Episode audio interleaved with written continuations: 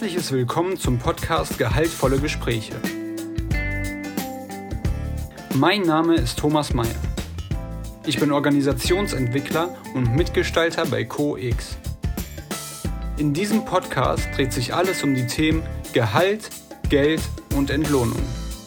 Wir sprechen mit Personen aus Wirtschaft, Kultur und Wissenschaft. Dabei beleuchten wir unterschiedliche Perspektiven auf das Thema Vergütung und zeigen damit auf, warum es sich lohnt, über Entlohnung zu sprechen.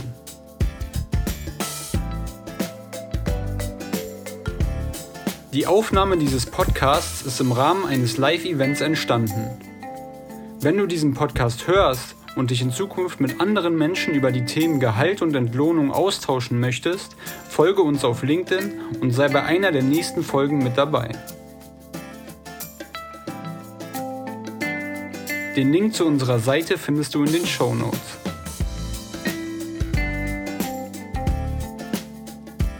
Jetzt wünsche ich dir erstmal viel Spaß beim Lauschen des Gesprächs.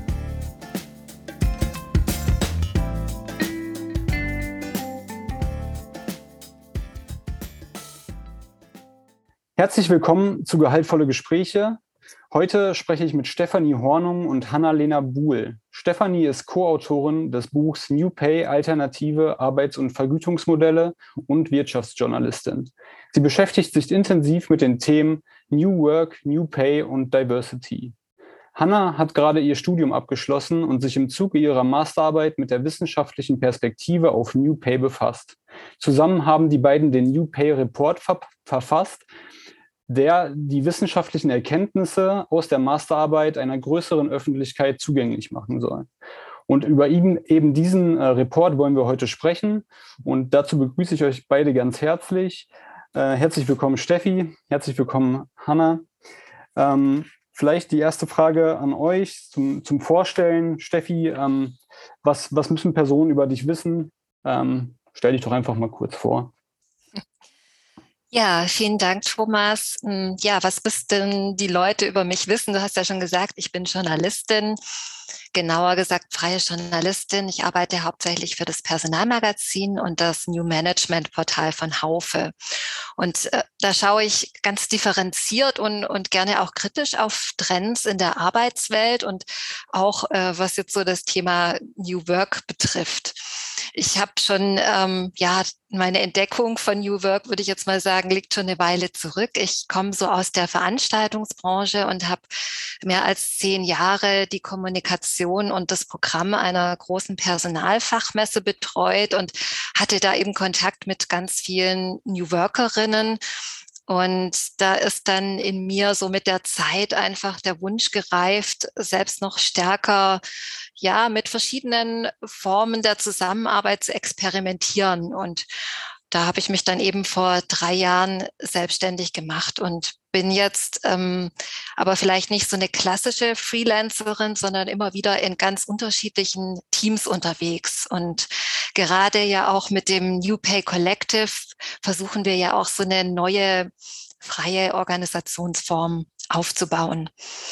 Ich lebe in Tübingen, also der, mein, mein Küchentisch hat so eine gewisse Berühmtheit erlangt, die sich schon mit dem Thema New Pay auseinandergesetzt haben kennen die Geschichte, dass äh, Sven Franke und Nadine Nobile, dass wir zu dritt hier unsere Köpfe zusammengesteckt haben und ja, der Begriff New Pay hier entstanden ist.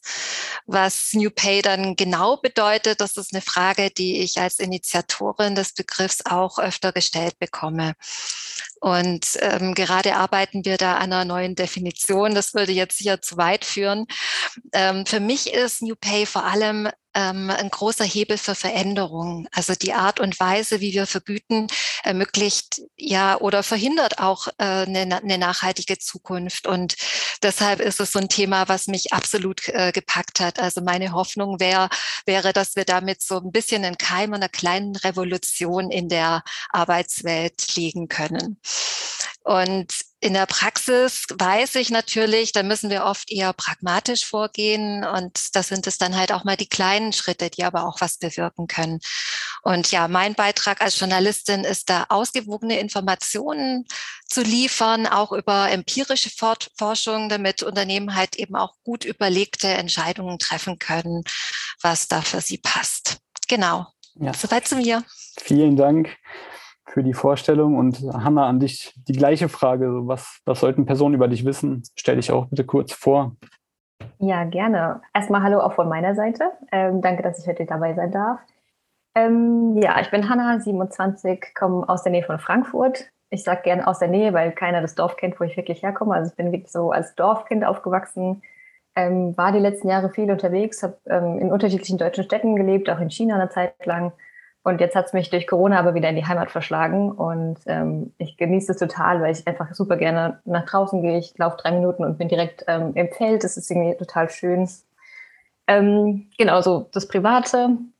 Ähm, ich habe vom Hintergrund, ich habe International Business studiert im Bachelor ähm, in einem dualen System, also relativ breit aufgestellt ähm, und habe dann drei Jahre Vollzeit im HR gearbeitet, hauptsächlich die Themen Personalentwicklung, Organisationsentwicklung und habe da einfach gemerkt, dass es so meine Leidenschaftsthemen sind. Also ich hatte da richtig viel Spaß, ähm, habe auch das Gefühl gehabt, ich konnte mich einbringen und wollte aber das, also wollte einfach noch ein bisschen mehr das auch vertiefen und habe mich deshalb entschieden, dann nochmal einen Master draufzusetzen. Also habe ich, äh, wie man so schön sagt, alle Zelte abgebrochen ähm, und habe mir einen Masterplatz gesucht. Ich war in Pforzheim dann ähm, und bin jetzt in meiner allerletzten Woche Studentin. Also du hast ja schon gesagt, ich bin jetzt fertig. Ich starte nächste Woche wieder zurück ins Arbeitsleben und ja, durch den Master bin ich zum Thema New Pay gekommen. Ähm, hätte vorher irgendwie gar nicht erwartet, dass das Thema Vergütung mich so faszinieren kann. Ähm, Hat es tatsächlich geschafft. Ja. Und ja, jetzt habe ich meine Masterarbeit über das Thema geschrieben und bin deshalb auch heute mit dabei. Ja, ja wir freuen uns sehr, dass du dein, dass du dein Thema da gefunden hast äh, mit uns zusammen und mit CoX zusammen. Ähm, Steffi, äh, jetzt hast du mit ähm, Sven und Nadine auch schon erwähnt, ähm, gemeinsam mit den beiden ähm, habt ihr ja die Masterarbeiten zum Thema New Pay sozusagen in Auftrag gegeben. Ähm, wie kam es dazu? Was, was war da die Fragestellung, die, die ihr untersuchen wolltet oder was habt ihr euch erhofft davon vielleicht auch? Ja, also unser Ansatz von New Pay war ja von Anfang an, dass Vergütungssysteme zur Unternehmenskultur passen sollten. Ähm, wir haben als, als der Begriff so entstand, ähm, einige Unternehmen uns angeschaut, die ähm, ja schon so New Work machten und haben dann halt festgestellt, na ja, die haben vielleicht ähm, neue Führungsstrukturen, äh, die, die arbeiten agil und so weiter. Aber wenn es dann ans Thema Vergütung ging, ähm, dann hörte das mit New Work ziemlich schnell auf. Und äh, das schien uns eben äh, ja ein, ein Konflikt zu sein oder, oder Störgefühle auch vorprogrammiert zu sein und ähm, ein Spannungsfeld, das da entsteht. Und wir haben dann auch gerade so durch die Beobachtungen in der Praxis sieben Dimensionen identifiziert, die wir für New Work wichtig finden oder da beobachtet haben und die halt genauso für New Pay eigentlich eine Rolle spielen sollten. Also ähm, das waren ich kann die Dimensionen ja auch mal aufzählen, äh, die Dimensionen Fairness, Transparenz, Selbstverantwortung, Partizipation, Flexibilität, wir denken und permanent Beta, also dass sich ständig weiterentwickeln. Und ja, wir hatten schon so äh, eine Literaturrecherche gemacht und wie gesagt, die Beispielunternehmen uns angeguckt, aber wir hatten es halt nie so richtig wissenschaftlich hergeleitet. Und äh, jetzt war die Idee, dass wir die Dimensionen und vielleicht auch die Zusammenhänge, die zwischen den äh, verschiedenen Dimensionen da ist, dass wir die mal wissenschaftlich untermauern möchten oder ja überhaupt rausfinden, wie wie wichtig ist denn die Unternehmenskultur für die Wirksamkeit von, von Vergütungssystemen überhaupt? Es gibt ja auch ganz andere Perspektiven, von denen aus man Vergütung betrachten kann, also wie zum Beispiel die Personalkosten oder die Arbeitgeberattraktivität oder einfach auch der Marktvergleich. Also warum ist Kultur denn so entscheidend und, und wie hängen Kultur und Vergütung überhaupt zusammen? Da war dann letztlich die Frage, die uns auch immer wieder in der Praxis begegnet ist, muss ich jetzt eigentlich erstmal als Unternehmen New Work machen und da so einen bestimmten Reifegrad erlangt haben und dann kann ich auch irgendwann mit New Pay anfangen oder ja, ist vielleicht ähm, New Pay doch irgendwas für alle Unternehmen. Und äh, ich denke, dazu haben wir auch ganz interessante Dinge jetzt mit unserem Forschungsprojekt, mit unserem Kleinen herausgefunden. Ja, sehr, sehr spannende Fragestellung. Hm, Hanna, jetzt, du hast es eben schon ein bisschen angedeutet, Vergütung ist auch so ein bisschen für dich äh, erst zum, äh, zum ja, Herzensthema oder Leidenschaftsthema geworden. Ähm, wie bist du darauf gekommen, erstmal auf das Thema? Und in, in der zweiten Frage dann vielleicht, wie bist du dann bei deiner, äh, bei deiner Untersuchung vorgegangen? Mhm. Ähm, ja, wie bin ich auf das Thema gekommen? Ähm, tatsächlich durchs Studium. Ähm, also wir hatten in verschiedenen Vorlesungen einfach das Thema schon angeschnitten. Ähm, also ich habe Human Resources Management studiert. Ich glaube, das ist logisch, dass das auch mit als Kernthema einfach vorkommt. Wir haben es aus unterschiedlichen Perspektiven betrachtet, auch die ganzen Theorien dahinter so Basistheorien. Und ähm, ja, dann sind wir auch auf New Pay gekommen. Ähm, und ähm, mein Professor Stefan Fischer hat quasi diese Anfrage von den drei Autoren an uns als komplettes Studium äh, weitergeleitet, hat gesagt, hey, hier gibt es zwei Masterarbeiten zu vergeben oder es gibt das Thema zu vergeben, wer hätte Interesse daran? Und ich habe in meinem ersten Semester schon eine Hausarbeit über das Thema New Pay geschrieben und habe irgendwie da im Prozess des Schreibens gemerkt, hey, das, da steckt irgendwie, glaube ich, mehr dahinter, da kann man viel mehr noch draus machen und irgendwie auch spannende Erkenntnisse da gewonnen und dachte mir, ja, Checkpot, ähm, cool, das Thema ist quasi zu mir gekommen, ich musste gar nicht groß danach suchen. Und ähm, gerade in der Kombination mit der kulturellen Reife hat es mich sehr angesprochen, weil ich glaube, das ist auch so ein Thema, ähm, das, ja, da stolpert man immer wieder drüber, so New Work, das ist gerade auch ein Thema, was ja allgegenwärtig ist ähm, und einfach da zu schauen, wie Steffi das schön gesagt hat, gibt es da irgendwie eine Unterscheidung zwischen, ne, also muss eine kulturelle Reife bedingt es dann auch den, den Vergütungs, das Vergütungssystem. Und das war dann auch mein Thema. Also ich habe mir angeschaut, ob man verschiedene Vergütungsansätze in den kulturellen Reife unterscheiden kann. Und da habe ich wirklich verglichen, okay, was, was ist denn so die klassische Vergütung, also was der klassische Vergütungsansatz, wie in vielen Firmen noch vergütet wird, im Vergleich zu New Pay und gibt es auf verschiedenen kulturellen Reifegraden ähm, einen unterschiedlichen Bedarf auch an, an Vergütung. Und unterschiedliche kulturelle Reifegrade, da gibt es verschiedene Modelle und Methoden dahinter. Also vielleicht sagt ähm, Reinventing Organizations von Frederic Laloux, das sagt vielleicht dem einen oder anderen was, oder Spiral Dynamics, da gibt es verschiedene Modelle, einfach ja, wie Kultur oder kulturelle Entwicklung in Reifegraden dargestellt wird.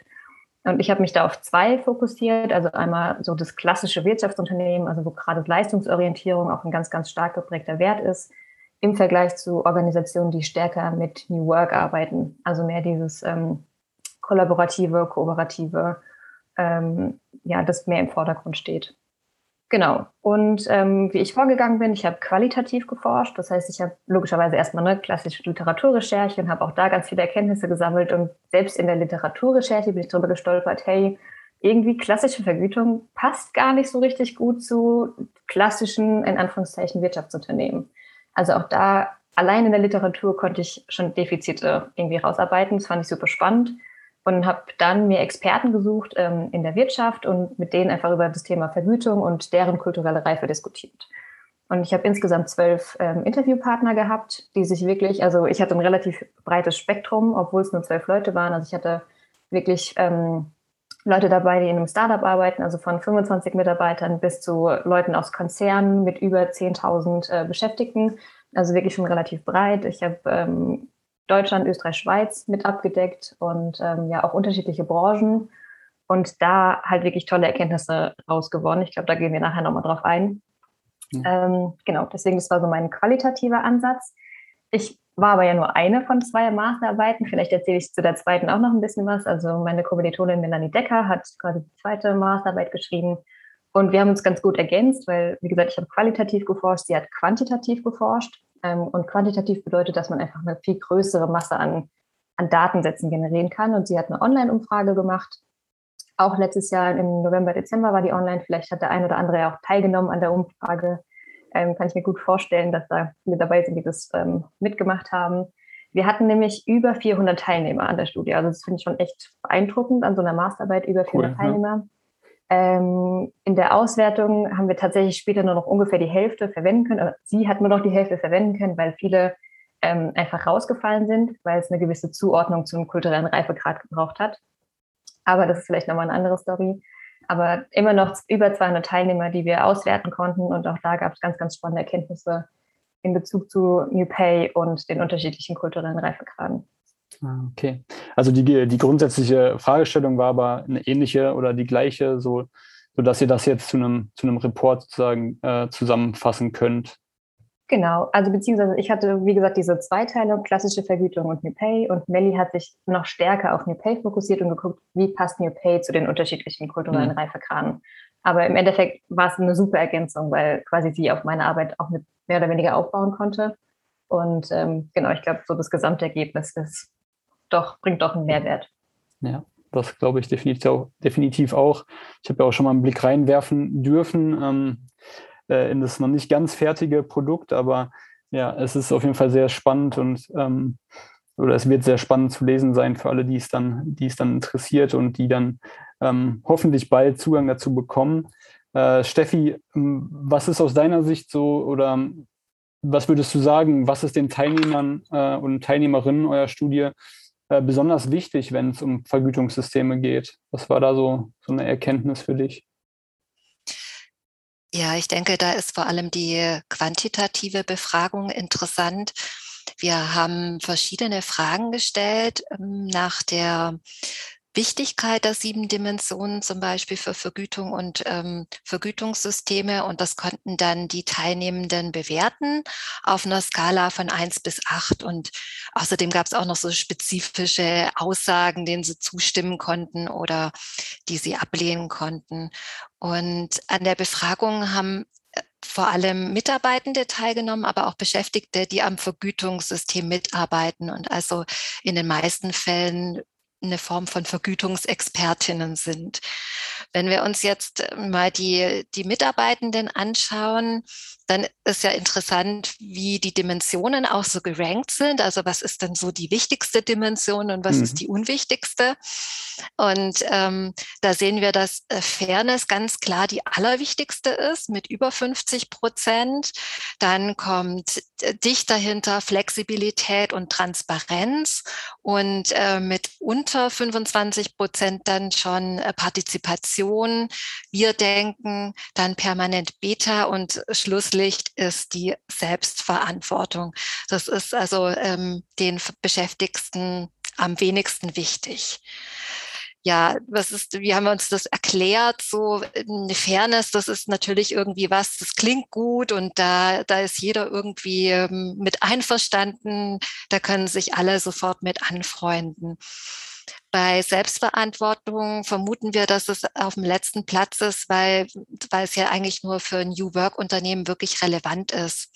Und vielleicht auch am weitesten weg, äh, also für, für viele Beschäftigte, die halt jetzt nicht aus dem New Work Unternehmen kommen, die hatten unter Umständen halt noch nicht so die Berührung damit und dann auch nicht wirklich eine Vorstellung davon, was das jetzt irgendwie ähm, gerade in Bezug auf ein Vergütungssystem heißen soll. Überrascht hat uns wirklich, dass Partizipation jetzt nur auf dem vierten Platz war, weil ja insgesamt jetzt nicht nur in New Work Unternehmen wird, wird ja gerade so stark betont, wie wichtig Ko äh, Kooperation und Kollaboration und Teamwork sind. Aber offensichtlich ist es dann doch so, dass gerade beim Thema Vergütung das doch eher noch ein, noch ein Ausnahmefall ist. Mhm. Also es äh, gibt da vielleicht so, so zwei Interpretationsmöglichkeiten noch. Also dass ähm, vielleicht auch ohne äh, eine erklärende Kommunikation und eine, eine konkrete Vorstellung davon, ähm, wie ähm, gewisse Dimensionen sich auswirken können beim Vergütungssystem, dass dann Beschäftigte halt eher das angeben, was sie kennen aus ihrer Erfahrungswelt und was so ein bisschen die gesellschaftliche Norm ist. Also das sehen wir ja ganz stark so in dieser, in dieser Priorität, die die Beschäftigten hier gesetzt haben. Und eine andere Interpretationsmöglichkeit, die Hanna auch reingebracht hat, ist, dass ähm, wir sehen, dass die Dimensionen am häufigsten gewählt wurden, die auf die individuellen Bedürfnisse von den Beschäftigten einzahlen, also sowas wie Fairness, hm, Flexibilität und Transparenz und dass die Dimensionen äh, wie Partizipation, Wir denken und ähm, permanent Beta vielleicht auch, das sind ja eher so, so Dimensionen, die so auf Gemeinschaft, auf die Zukunft oder eine, auf die Funktionalität von, von einer Organisation gerichtet sind. Das heißt also vielleicht ohne ohne die Aufforderung oder ohne die Idee, ich müsste jetzt vielleicht auch mal aus der Perspektive von der Organisation denken, äh, ist es halt natürlich dann doch eher so die, die Ego-Perspektive, die wir hier sehen. Mhm.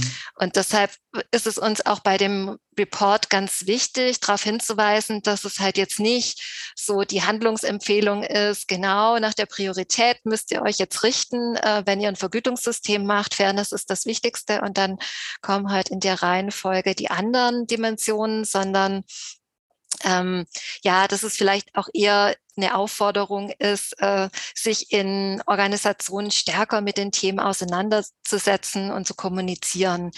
Also das ist natürlich ein spannendes Dilemma, in dem Organisationen da auch sind, weil natürlich einerseits möchten sie ja die Wünsche von Beschäftigten berücksichtigen und gleichzeitig sind vielleicht die Wünsche etwas, das ähm, die Organisation nicht, nicht voranbringt. Also ähm, es gibt auch Anhaltspunkte bei der Befragung, dass Menschen, die sich mit Vergütung schon beschäftigt haben, ich habe es ja vorher gesagt, es gab auch einige, die so beteiligt sind an den Vergütungssystemen. Und da sieht man halt, dass der, deren Einschätzung schon ganz anders ist. Also das heißt auch, äh, die Beschäftigung damit kann oder die Kommunikation und das Reden darüber, wie man Vergütungssysteme gestaltet und das vielleicht auch zu verstehen, kann auch natürlich die Meinung und die Haltung dazu ganz stark verändern. Ja, das denke ich auch. Das, ist ein wichtiger Punkt, den du da nochmal ansprichst. Und ähm, ich denke auch, dass, wie du es auch schon gesagt hast, ähm, es ist ja schon so, wenn man an so einer Befragung teilnimmt, dann denkt man natürlich erstmal an sich, an sich selbst und an seine, seine eigenen Sichtweisen darauf. Und das heißt ja äh, nicht, dass die anderen Dimensionen weniger wichtig sind für die Organisation oder aus der Organisationsperspektive sieht das natürlich nochmal noch mal ganz anders aus das ist, finde ich, auch ein wichtiger Punkt, den man da nochmal noch mal dazu sagen muss. Und mh, hm, Hanna, was, was meinst du, ähm, was sind für dich so die Kernerkenntnisse, die du, die du aus der Befragung oder aus der Analyse ähm, ziehen konntest? Mhm. Ähm, ja, ich glaube, die größte Erkenntnis ist einfach, dass klassische Vergütung auch heute schon nicht mehr funktioniert. Also das ist wirklich, dass wir erkennen konnten, dass diese New Pay-Dimension in ihren unterschiedlichsten Ausprägungen einfach auch ganz klassischen Wirtschaftsunternehmen helfen, ähm, eine wirksame Vergütung zu gestalten. Ähm, also dass man da ganz eindeutig sehen kann, hey Leute, orientiert dich an den sieben Dimensionen. Ich glaube, da muss jeder irgendwie gucken, was er da braucht. Aber dass diese sieben Dimensionen einfach viel wirksamer sein können als die Art und Weise, wie viele Unternehmen immer noch heutzutage vergüten. Und das bringt mich eigentlich schon zu meinem zweiten Punkt. Und ich glaube, dieses Thema Individualität. Also wir haben zwar gesehen, okay, ja, kulturelle Reife hat irgendwie auch so eine ne, ist eine Grundlage, aber es ist mehr eine Grundlage für die Ausprägung. Und ähm, ich glaube, das ist ganz wichtig zu verstehen. Es gibt keine Blaupause. Also es gibt nicht so einen, wenn du das hast, dann machst du das, sondern ich glaube, da muss jedes Unternehmen für sich herausfinden, was sind die Werte, die uns wichtig sind, ähm, für was möchten wir stehen, was möchten wir vergüten, welches Verhalten möchten wir auch irgendwie sehen bei unseren Mitarbeitern. Und ähm, dass man darauf ausgerichtet auch so ein bisschen was Zukunftsperspektive angeht. Ich glaube, das ist auch so ein bisschen, was Steffi jetzt gerade gesagt hat, nicht nur was die Mitarbeiter sich wünschen, sondern auch was die Organisation braucht oder wo das Zielbild der Organisation hingeht. Ähm, einfach das danach zu gestalten. Und ich glaube, da ist es auch ganz wichtig, weil ich glaube, so Vergütungssysteme in der Vergangenheit waren einfach sehr starre Prozesse oder auch sehr langlebige Prozesse. Und auch da immer wieder zu gucken, jeder neue Mitarbeiter verändert ja auch die Kultur. Also auch da immer wieder zu gucken, passt unser Vergütungssystem noch zu dem Unternehmen, was wir heute repräsentieren möchten oder was wir heute sein wollen und das dann auch regelmäßig anzupassen. Ähm, und auch da ja die Angst zu verlieren, ähm, über das Thema zu sprechen. Also das haben wir auch ganz, ganz viele Leute gesagt ähm, in meinen Interviews, die schon mit New Pay auch experimentieren, die gesagt haben, hey, es braucht so eine gewisse Schwelle, muss man übersteigen, aber sobald man sich damit auseinandersetzt, ja, hat man einen totalen Mehrwert geschaffen. Und ähm, ja, genau, deswegen, das wäre so für meine, meine Erkenntnis, ähm, man sollte einfach mehr drüber reden, man sollte da mutiger vorangehen und auch Leute einfach integrieren ähm, in den Prozess, ja, auch mhm. Verantwortung zu übernehmen. Ja, total.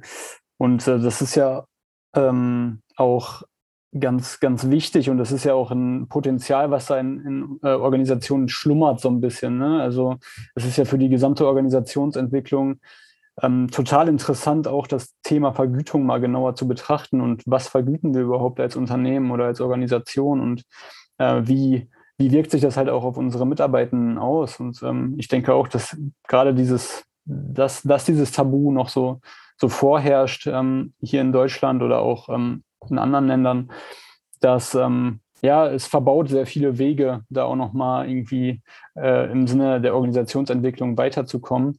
Und die Individualität, die du ansprichst, die nehmen wir halt auch in der, äh, in der Arbeit mit unseren Kunden und äh, den Organisationen, wo wir ähm, äh, begleiten dürfen, äh, auch sehr stark wahr, dass es, es gibt keine Blaupausen für ein Vergütungssystem. Also das muss wirklich jedes Unternehmen irgendwie selber ähm, für sich entwerfen. Und klar kann man sich hier oder da mal Elemente abgucken.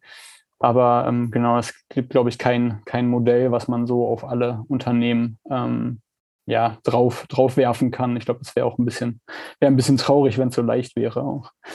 Und äh, genau, ich habe jetzt eben schon gesagt, ich habe ja schon mal einen kleinen Blick in den, in den Report geworfen und ich habe da ähm, auch gelesen, ähm, dass, ähm, dass ihr beschreibt, dass Vergütungssysteme kulturprägend sind.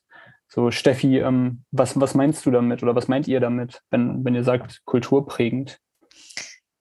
Ja, das ist quasi eine Seite der Medaille, dass ähm, Vergütung Kultur prägt, aber die Kultur prägt auch die Vergütung. Also das ist so ein wechselseitiges Verhältnis. Vielleicht muss ich da kurz ein bisschen ausholen, ähm, wenn man sich mal so die, die Sicht der Mitarbeitenden anschaut, was haben die für Berührungspunkte mit Ver Vergütung? Das ist dann so, wenn sie einsteigen, dann haben sie halt vielleicht eine Gehaltsverhandlung oder dann haben sie ähm, ein Mitarbeitendengespräch. Ähm, meist kennt man halt so das eigene Gehalt und dann hört es ziemlich schnell auf. Also sie wissen selten, ähm, wie so Vergütungssysteme gestaltet werden ähm, und was eigentlich wirklich für Intentionen dazwischen äh, dahinter stecken. Also welche, welche Vergütungsphilosophie ist das eigentlich? Also sind da irgendwelche Gedanken von, von Anreizen versteckt? Äh, das äh, interessiert ja eigentlich die, die Beschäftigten erstmal nicht so sehr. Also also was wird da eigentlich entlohnt oder was wird da belohnt? Wer entscheidet das und, und wer weiß darüber Bescheid? Äh, welche, welche Machtstrukturen spiegeln sich vielleicht da drin? Und ähm, das haben wir in dem Report an, anhand des Kulturebenenmodells äh, des Organisationspsychologen Edgar Schein angeschaut. Also äh, da gibt es ja einerseits äh, die eine Ebene ist so die Grund, grundlegenden Annahmen, was man mit Vergütung bewirken möchte. Also zum Beispiel ähm, so das Menschenbild des Homo economicus und zu glauben, dass äh, Menschen sind alle Nutzenmaximierer äh, und die tun nur was, wenn ich ihnen die Karotte hinhalte. Ja, das könnte so eine so eine Grundannahme vielleicht sein. Dann äh, ist so die, die die zweite Ebene das Vergütungssystem mit den Regeln und Vorgaben, der Zielsetzung, der, der Struktur, also so die Gestaltung. Das äh, wären dann so zum Beispiel die Anreizsysteme, um die Motivation zu fördern, der individuelle Bonus. Und äh, die, die dritte Ebene ist dann die tatsächliche Umsetzung, also wie diese Regeln gelebt werden und wie sie umgesetzt werden und äh, wer bestimmt dann tatsächlich, ob ich meine Ziele erreicht habe und einen Bonus verdient habe und empfinde ich das dann äh, tatsächlich wirklich auch als leistungsgerecht. Und ja, äh, die Akzeptanz und, und der Erfolg von einem Vergütungssystem, das, das sehen wir ja oft, ähm, der hängt dann davon ab, dass diese drei Ebenen auch stimmig sind. Und ähm, Verhaltensweisen, die durch Vergütung belohnt werden, ähm, ja, die, die werden natürlich auch äh, durch dominantes Verhalten ähm, verstärkt. Und also das meinen wir eigentlich damit, dass äh, die Vergütung eben einerseits äh, kulturprägend ist, also dass Vergütungssysteme quasi wie so eine Art Abbild sind der Organisationskultur und äh, sie dann dadurch aber auch einen Einfluss haben was in einer Organisation wichtig ist und wo sie, wofür sie steht äh, oder, oder welche Werte sie vertritt.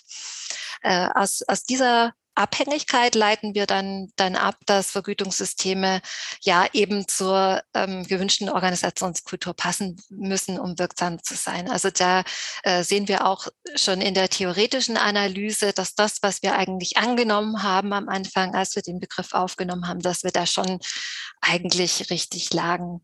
Und ja, das war dann ja eben die eine Möglichkeit, um, um die Entwicklung von Unternehmenskulturen analytisch zu beschreiben, sind ja, das hat, hat Hanna bereits geschildert, die sogenannten Reifegrade-Modelle. Und ähm, ja, das haben wir uns ja dann nochmal genauer angeguckt, wie es da, ähm, wie da die unterschiedlichen Bedarfe vielleicht auch je nach, je nach Reifegrad dann aussehen. Mhm.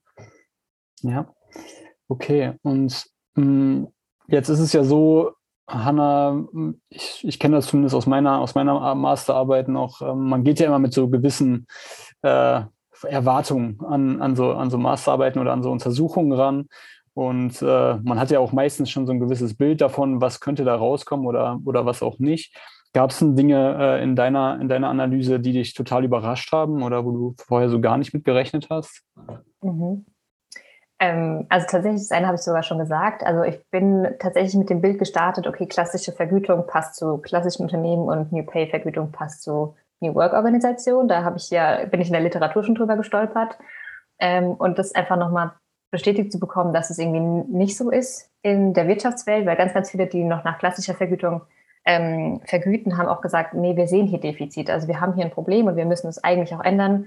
Ähm, und genau das ist auch spannend, weil es kam jetzt nicht bei mir raus, aber bei Mellis Umfrage, ähm, dass über 50 Prozent der Teilnehmer gesagt haben, wir haben eigentlich einen Veränderungsbedarf in unserem Vergütungssystem. Ich finde das eine enorme Zahl, wenn man sich mal dagegen hält, dass die wenigsten Unternehmen auch tatsächlich was dafür tun. Also dass die Mitarbeiter wirklich sagen, hey, oder Mitarbeitende sagen, hey, wir haben hier ein, ein Problem, wir müssten hier mal was tun. Ähm, aber diese Umsetzung einfach noch fehlt. Das finde ich schon eine überraschende Zahl einfach. Ähm, was Steffi vorhin ja auch schon angesprochen hat, ist das Thema Partizipation. Also ich glaube, auch da wäre ich ehrlicherweise auch davon ausgegangen, dass es viel höher gerankt wird. Ähm, also wir haben es ja jetzt aktuell, ist es auf dem vierten Platz nur. Ähm, aber auch jetzt in meinen Gesprächen mit, also in meiner qualitativen Expertenumfrage, da wurde mir auch ganz häufig, häufig gesagt, dass Partizipation super wichtig ist. Also die Leute mit einzubinden, ähm, das Vergütungssystem einfach auch offen zu legen und ja, die Leute zu fragen, hey, was ist eure Meinung dazu? Habt ihr Interesse mitzugestalten? Ähm, weil es einfach ja die Perspektive erweitert, weil es die Akzeptanz fördert. Ähm, aber dann auf der beschäftigten Seite zu sehen, dass da gar nicht so das große Interesse daran da ist, das fand ich schon ähm, echt erstaunlich. Ähm, und vielleicht der dritte Punkt ist das Thema Fairness. Also sowohl im Buch ähm, als auch wenn man sich die Dimension generell anschaut, dann heißt es, Fairness ist so die zentrale Dimension. Und ähm, ich glaube, Fairness ist was, das hat jeder von uns ist so ein Grundbedürfnis, dass wir fair vergütet werden. Ähm, aber das ist das Problem, Fairness bedeutet für jeden irgendwie was anderes. Also jeder macht Fairness an was anderem fest. Ähm, für den einen mag es vielleicht sein, dass er nach seiner Leistung fair vergütet werden möchte. Der andere sagt, hey, ich habe eine super Ausbildung genossen, ich möchte dafür vergütet werden.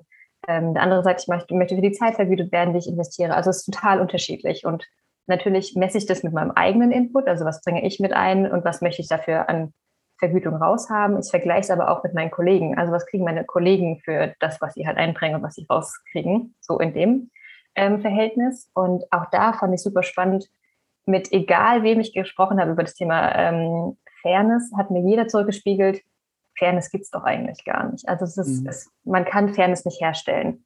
Und ich finde es irgendwie einerseits erschreckend, aber andererseits auch so ein bisschen befreiend, wenn man sich mal davon löst, dass man Fairness nicht für alle herstellen kann. Also egal welches System man aufsetzt, egal wie man es gestaltet, es wird vielleicht immer jemanden geben, der sagt, das trifft nicht meine persönliche, mein persönliches Verständnis von Fairness. Und auch da, ähm, wenn man das nochmal anschaut, Fairness kann man in zwei Bereiche spalten. Also einmal ist es die Verfahrensgerechtigkeit und einmal ist es die Verteilungsgerechtigkeit. Und ich glaube, ganz oft dieser Vergleich, den stellen wir an, indem wir gucken, okay, wie wird denn Geld verteilt in einem Unternehmen? Und ich glaube, da ist es wichtig, dass man einen Fokus setzt auf eine stärkere Verfahrensgerechtigkeit, also dass man sagt, hey, es muss nicht jeder das Gleiche verdienen, aber es müssen die gleichen Regeln für alle gelten. Und da hilft natürlich auch wieder, das transparent zu machen, also dass man da ganz, ganz offen und ehrlich kommuniziert. Das sind die Regeln für alle. Und wenn man sich an die Regeln hält, dann ist es, glaube ich, dann hat man eine gewisse Art von Fairness, die man auch herstellen kann für alle. Ähm, genau. Mhm. Ja. Ja, das ist wirklich sehr, sehr interessant, weil also mir ist jetzt gerade die ganze Zeit noch äh, die, die 50 Prozent äh, der Befragten, die gesagt haben, so wir müssen was an, an, an unserem Vergütungssystem verändern, ist ja auch schon echt eine, eine, eine krasse Ansage erstmal sozusagen. Und ich, äh, ja, es zeigt auch ein bisschen, ähm, wie groß dann doch noch die Berührungsängste sind äh, für das Thema, dass es trotzdem nicht, ähm, oder es wird ja angegangen teilweise, kann man jetzt auch nicht allen absprechen, aber ich glaube, in der, in der großen Masse wird es doch schon mit sehr viel Vorsicht ähm, behandelt, dieses Thema.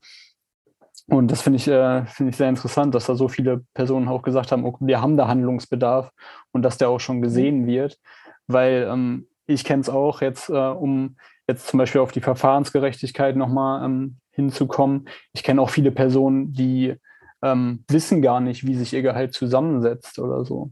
Und da denke ich immer so, ja, es ist, du musst doch wissen irgendwie, wo, wofür du äh, morgens zur Arbeit gehst und äh, was da irgendwie erwartet wird oder so. Und das finde ich so, finde ich immer sehr interessant, dass es da so, mh, hm, ja, auch was die Gerechtigkeit angeht, äh, so, so krasse Unterschiede gibt. Und ja, ich glaube auch, es ist nie hundertprozentig herzustellen, aber es sollte ja schon das Ziel jedes, äh, jeder Organisation sein, möglichst nah an, äh, an eine gute Fairness zu kommen. So. Mhm.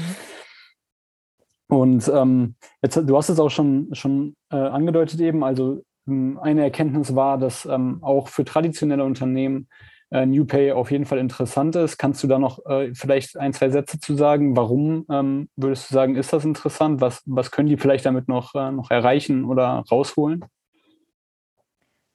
Ich weiß gar nicht, ob es darum geht, was zu erreichen oder rauszuholen. Ich glaube, da geht es ganz oft darum, wie du sagst, also warum steht denn ein Mitarbeiter morgens auf? Und ich glaube, dann, das kann man auch sehr philosophisch diskutieren, die Frage, ob das dann wirklich das Geld ist am Ende des Tages oder ob da viel mehr noch auch eine Sinnfrage dahinter steckt, dass ich meinen Job gerne mache, dass ich denke, ich kann einen Wertbeitrag leisten. Ähm, aber man schafft auf jeden Fall mehr Akzeptanz und Zufriedenheit mit der Vergütung und dadurch werden Mitarbeiter auch motivierter und leisten auch gerne, weil ich glaube, das Schlimmste, was man irgendwie haben kann, ist ein Mitarbeiter, der innerlich schon gekündigt hat und nur noch zur Arbeit kommt, um halt am Ende Geld zu haben oder so das Thema Schmerzensgeld eher, dass ich halt Absolut, eher ja. komme, um halt Geld zu haben, aber nicht, weil ich meinen Job gerne mache. Und ähm, ja, also ganz klassisches Beispiel Thema Vergütung. Ähm, ja, Fairness. Also das ist, glaube ich, ein Grundbedürfnis von uns allen, fair vergütet zu werden. Und in klassischen Systemen sieht man halt häufig die so, ich habe zwar die Möglichkeit, mein Gehalt zu verhandeln, aber dann ist es meistens so eine Beziehung zwischen Führungskraft und Mitarbeiter. Und da habe ich ein Informationsgefälle. Die Führungskraft weiß logischerweise viel mehr, wie das intern funktioniert. Ähm, ein neuer Mitarbeiter weiß ja gar nicht, wie die Strukturen funktionieren. Und dann hat man immer so das Bedürfnis, ich muss mich am besten verkaufen. Ähm, ich muss mich ganz toll darstellen, dass ich das meiste für mich raushole.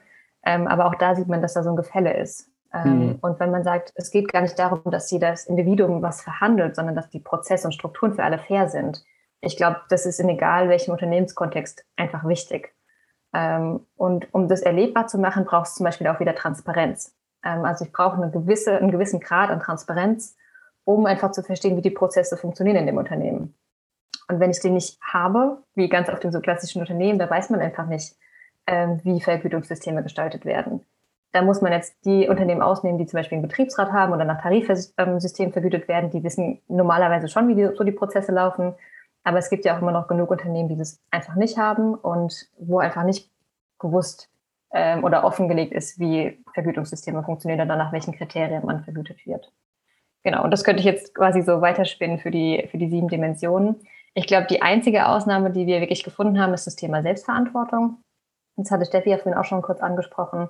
Also in der Selbstverantwortung ist es wirklich so, also in der Dimension geht es darum, dass ich Verantwortung für mein eigenes Gehalt übernehme, aber auch zum Beispiel für das Gehalt von meinen Kollegen und ähm, äh, oder Kolleginnen. Und mhm. da sieht man halt ganz eindeutig, dass das in also in der Stufe heißt es Orange, also so klassische Wirtschaftsunternehmen, leistungsorientierte Unternehmen, ähm, die können mit diesem Thema Selbstverantwortung noch nicht so gut umgehen. Also ich glaube, da wäre es eher weniger vorteilhaft, ähm, ein System nach Selbstverantwortung aufzubauen, weil die einfach einen höheren Bedarf an Strukturen und, Stru und Regeln haben und da weniger der Mitarbeiter selbst irgendwie Dinge entscheiden kann. Ähm, in New Work-Organisationen wäre das schon möglich, aber auch da, sobald man ein bisschen größere Organisation hat, braucht es einfach auch da mehr Struktur, mehr Regeln und dann muss es so eine gewisse Art von Kalibrierung haben und dann kann der Mitarbeiter selbst gar nicht mehr so eigenständig entscheiden. Ja. Genau.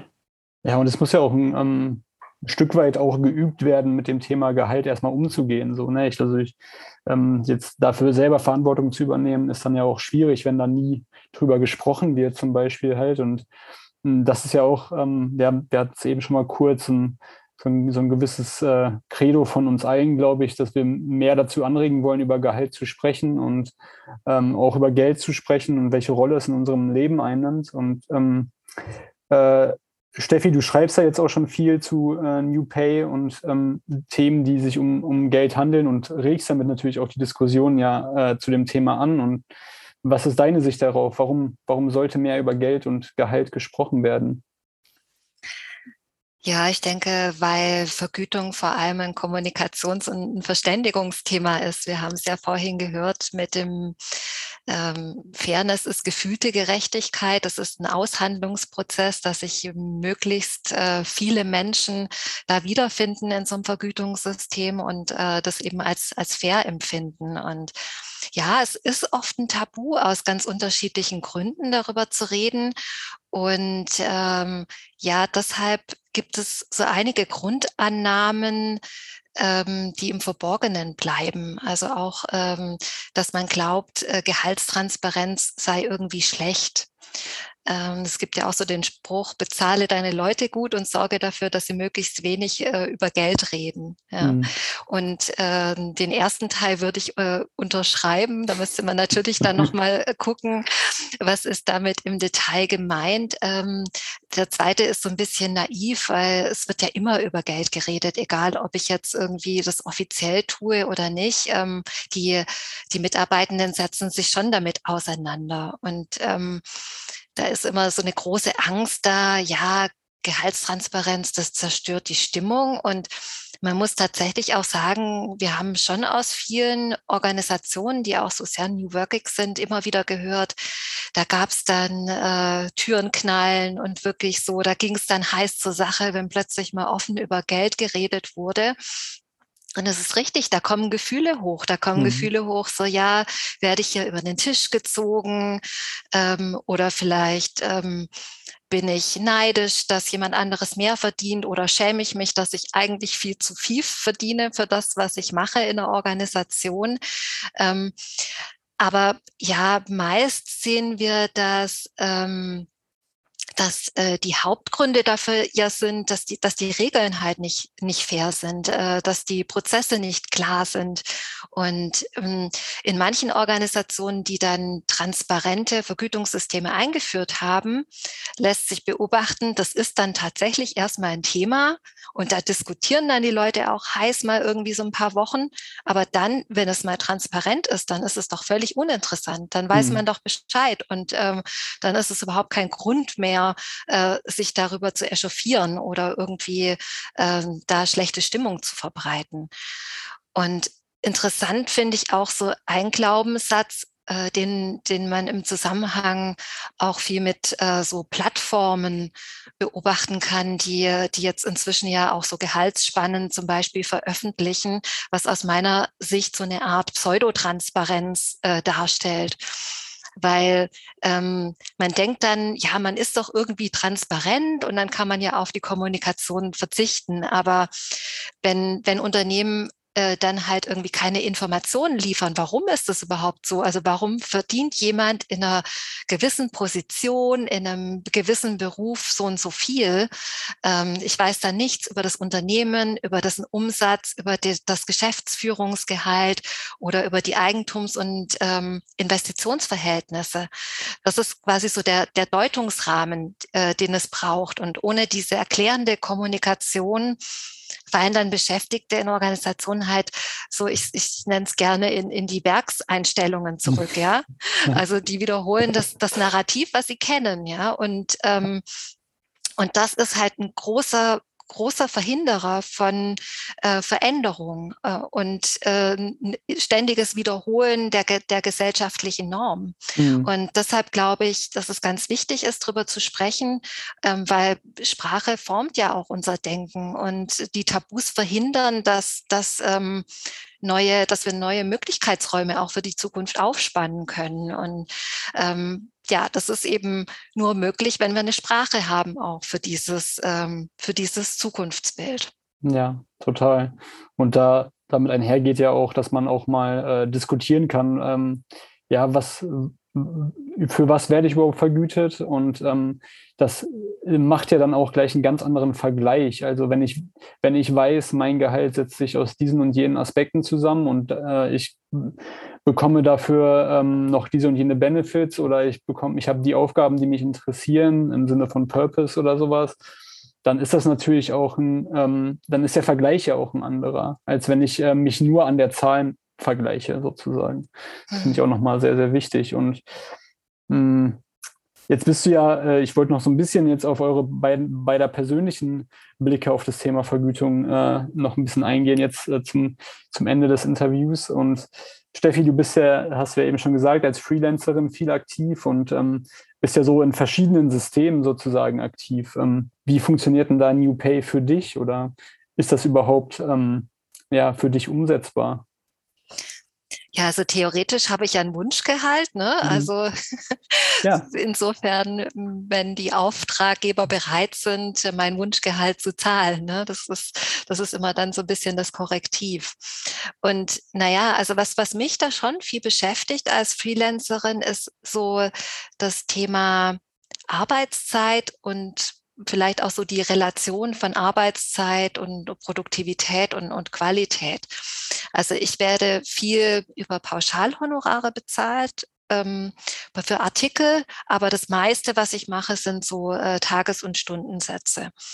Äh, das Problem dabei ist natürlich, die, die Arbeitszeit ist in meinem Job schon nicht ganz unwichtig. Also natürlich, wenn ich jetzt zum Beispiel einen Artikel schreibe, wenn ich mir äh, nur eine Stunde Zeit nehme, dann ist der einfach nicht so gut recherchiert und nicht so fundiert, wie wenn ich jetzt einen, einen Tag lang dran sitze. Ne? Also weil wir jetzt gerade ja auch sehr stark so diese Orientierung an Produktivität und äh, erleben ne? und das, nur das Ergebnis zählt. Das ist für mich ein Zusammenspiel und deshalb merke ich auch so in in der Zusammenarbeit mit meinen Auftraggebern muss ich halt immer gucken, wo habe ich mich vielleicht selbst jetzt verzettelt, wo habe ich irgendwo äh, recherchiert, wo bin ich meiner Neugierde gefolgt mhm. ähm, und habe mich dann vielleicht irgendwie so noch mehr zur Spezialistin von einem Thema gemacht. Also bin da jetzt inhaltlich noch tiefer drin und kann bessere Qualität liefern. Aber wo ist das vielleicht jetzt mein persönliches und äh, wo profitiert dann der Auftraggeber? Und ähm, ja, klar, ich gucke schon auch so ein bisschen auf die, auf die Lage des Auftraggebers Arbeitgebers, wie solvent ist der denn eigentlich? Und ähm, ja, ich habe ähm, ich, ich war ja nicht immer selbstständig. Also heute finde ich das ganz lustig, wie ich, wie ich früher mit dem Thema Geld und Gehaltsverhandlungen umgegangen bin. Ich habe sogar mal für einen Arbeitgeber selbst ein Bonussystem für mich aufgesetzt. Also was ich heute irgendwie äh, natürlich so mit dem Wissen um die Sinnhaftigkeit von Anreizsystemen nicht mehr, nicht mehr tun würde. Aber ich habe schon immer gern rumgerechnet, vielleicht auch, weil ich ähm, ja Mathe-LK hatte und ähm, Heute stelle ich halt manchmal fest, dass ähm, Geld eben viel darüber erzählt, wie wir als Gesellschaft bestimmte Tätigkeiten bewerten und, und äh, dass es oft eben unausgesprochen bleibt. Und das ist auch was, was uns ähm, so als New Pay Collective immer wieder beschäftigt. Also so als äh, ursprüngliches New Pay Team haben wir mal uns das Bezahlmodell oder das Vergütungsmodell gegeben, dass wir gesagt haben, alles, was wir einnehmen mit dem Thema, fließt zu einem Drittel Drittel in so einen gemeinsamen Topf, mit dem wir dann Dinge auch bewegen wollen, investieren und das Thema weitertreiben, auch Forschung machen, wie wir das jetzt hier tun. Und trotzdem haben wir dann natürlich Diskussionen, weil äh, es gibt, ähm, wenn man jetzt zusammen mit BeraterInnen arbeitet, die, bei denen kommt halt mehr Geld rein über das Business. Und wenn man dann halt stärker irgendwie Forschung macht oder in der Kommunikation ist, dann äh, hat es zwar auch einen Wert, aber bringt halt erst in zweiter Linie Geld. Und wie bringt man das gut in ein, in ein neues äh, Vergütungssystem? Da sind wir auch immer wieder dran, zu dran, dran das zu verbessern und, und weiterzuentwickeln entwickeln. Ja, spannend. Und ähm, Hanna, wie ist es für dich? Jetzt, äh, du bist jetzt am, am Ende deines Studiums, hast du eben schon gesagt. Ähm, du hast, du warst ja schon auf Jobsuche, das weiß ich schon, und äh, warst auch erfolgreich zum Glück. Und hat sich das beeinflusst irgendwie, ähm, dass du dich vorher so intensiv mit dem Thema New Pay beschäftigt hast? Ähm, hat, hat das irgendwelche Auswirkungen auf die Jobsuche gehabt? Oder? Ja, absolut. Also gar nicht mal so am Anfang die Jobsuche. Also ich glaube, da war ich schon relativ breit aufgestellt, beziehungsweise ich wusste relativ, was ich möchte und habe mich halt auf die Suche gemacht. Aber als ich dann wirklich im Prozess mit den unterschiedlichen Unternehmen war, da habe ich gemerkt, dass ich doch irgendwie eine andere Herangehensweise habe, als ich es früher irgendwie in meinem Job hatte. Also auch da, ne, ich kenne diese ganz klassischen Gehaltsverhandlungen und auch jetzt habe ich gemerkt, in, also es ist ja so eine Standardfrage, und was möchtest du gern verdienen? Mhm. Ähm, und ja, also da, Steffi, da bin ich so ein bisschen beide, dann nennt man natürlich so, so ein Wunschgehalt, also was man so denkt, was man verdient hätte. Ähm, und auch da ist mir dann bewusst geworden, als ich meine Zahl gesagt habe, dass ich halt, dass jeder ja irgendwie verschiedene Hintergründe hat. Also die Ausbildung, die ich mitbringe, die Erfahrung, die ich schon gemacht habe, vielleicht auch, ja, wie groß das Unternehmen ist, in welcher Branche die Unternehmen tätig sind. Da, da gibt es ja keine Magic Number, die halt für alle immer richtig ist. Ähm, und dann habe ich für mich gemerkt, dass ich ganz anders auch in, diese, in diesen Dialog gegangen bin. Also ich habe ganz oft gesagt, das ist meine Zahl, aber im Endeffekt möchte ich gerne fair vergütet werden. Und wenn es das bedeutet, dass alle anderen 20.000 mehr verdienen, dann finde ich, dass ich das auch verdient habe. Und wenn alle anderen 10.000 weniger verdienen oder 20, ähm, ich möchte irgendwie in das System reinpassen mit meinem Gehalt. Und ich glaube, das hätte ich vorher niemals so offen kommuniziert. Ähm, und da habe ich wirklich gemerkt, dass auch die Dialoge, die daraus entstanden sind, super spannend waren mit meinem Gegenüber einfach, weil ich auch da ganz oft einfach offen gefragt habe, hey, wie ist denn bei euch die Spanne? Also was habt ihr denn da angesetzt für, für einen Wert? Ähm, ich glaube, das hätte ich mich früher gar nicht getraut, so offen in den Dialog über Gehalt zu gehen, ähm, sondern halt, ja, man muss dann halt so eine Zahl nennen und dann wird mitgenommen ins stille Kämmerlein und irgendwann mal kriegt man Feedback. Ähm, und ich habe gemerkt, dass man halt wirklich da offen drüber reden kann und da ganz andere Informationen vielleicht auch bekommt, ähm, mit der man eine Entscheidung treffen kann. Ja. Und der zweite Punkt ist, das hatte ich vorhin ja auch schon mal gesagt, immer so das Thema, ähm, ist es denn das Gehalt, was ich attraktiv finde an einem Unternehmen oder macht es für mich viel, viel mehr aus eigentlich? Und dann auch habe ich mich jetzt ähm, ja dann im Endeffekt für ein Unternehmen entschieden, was ich in der Auswahl, die ich hatte, ähm, gar nicht so spitzenmäßig ähm, halt im Vergleich vergütet, aber einfach, wo ich für mich gedacht habe, ich kann da viel, viel mehr rausholen, ähm, weil ich glaube, dass ich da einen tollen Beitrag leisten kann, dass ich da für mich einfach auch meine Entwicklung noch wachsen kann. Ähm, und das für mich an der jetzigen Stelle einfach viel wichtiger ist, als so dieses, ja, dieses gesellschaftliche, wir definieren uns über darüber, was man am Ende des Monats für ein Gehalt auf dem Konto hat. Und ich glaube, das ist so ein gesellschaftliches Stigma, was man ja langsam aufbrechen sollte, weil ich glaube, ähm, ja, unterschiedliche Jobs sind unterschiedlich bewertet, aber dann ist immer die Frage, ob jemand weniger leistet dafür. Ähm, jetzt, keine Ahnung, Gesundheitssystem zum Beispiel. Also wir wissen ja, die Gehälter sind viel, viel schlechter aber auch da so dieses, wer sind wir denn zu sagen, was ein Job wert ist, zum Beispiel auch. Aber irgendwie ist es in der Gesellschaft gewachsen. Und ich glaube, das ist ein Thema, wo man sich viel offener darüber unterhalten sollte und wo man viel, viel mehr auch ja, Gedanken investieren müsste, ähm, das nochmal aufzubrechen. Mhm. Ja, wunderschöne Schlussworte von dir. Und ähm, jetzt haben wir so eine kleine, äh, kleine Tradition äh, hier in dem Podcast, dass ich euch noch zum Ende hin jetzt so, hm, ich gebe euch vier Halbsätze vor, jeweils im Wechsel und ihr dürft die, dürft die für mich beenden, einmal mit, mit ein paar Worten. Und ich fange bei Steffi an. Ähm, ich möchte vergütet werden für. Hm, gute Qualität meiner Arbeit und, und vielleicht auch, auch den Impact, äh, den ich damit erreiche. Mhm. Okay. Und Hanna, äh, ich habe einen besonderen Bonus verdient für. Oh, gute Frage. Ähm, oh, da kann man jetzt alles nicht sagen, ne? Ähm, vermutlich auch, ja, wenn man, wenn man einfach einen besonderen Impact geschaffen hat. Ich glaube, wenn, es über das Alltägliche hinausgeht, was man so normalerweise in seinem Job leistet oder wofür man verdient, ähm, oder was, wofür man angestellt wurde vielleicht, aber wenn es darüber hinausgeht und, und man geschafft hat, einen tollen Wert zu, zu leisten, dann glaube ich, hat es auch einen besonderen Bonus verdient. Mhm. Cool. Äh, Steffi, nach einem harten Arbeitstag belohne ich mich mit. Also ja, gerne mit einem Eis oder mit einem Glas Wein vielleicht. ja, absolut. Und die letzte, der letzte Satz an Hannah noch. Äh, die wertvollste nicht monetäre Vergütung für mich ist. Darf ich mehrere Sachen sagen? Ja, klar. ähm, ich glaube tatsächlich zu lernen in dem Job. Also ich glaube, man kann von seinen Kollegen ganz, ganz viel mitnehmen für die persönliche Entwicklung.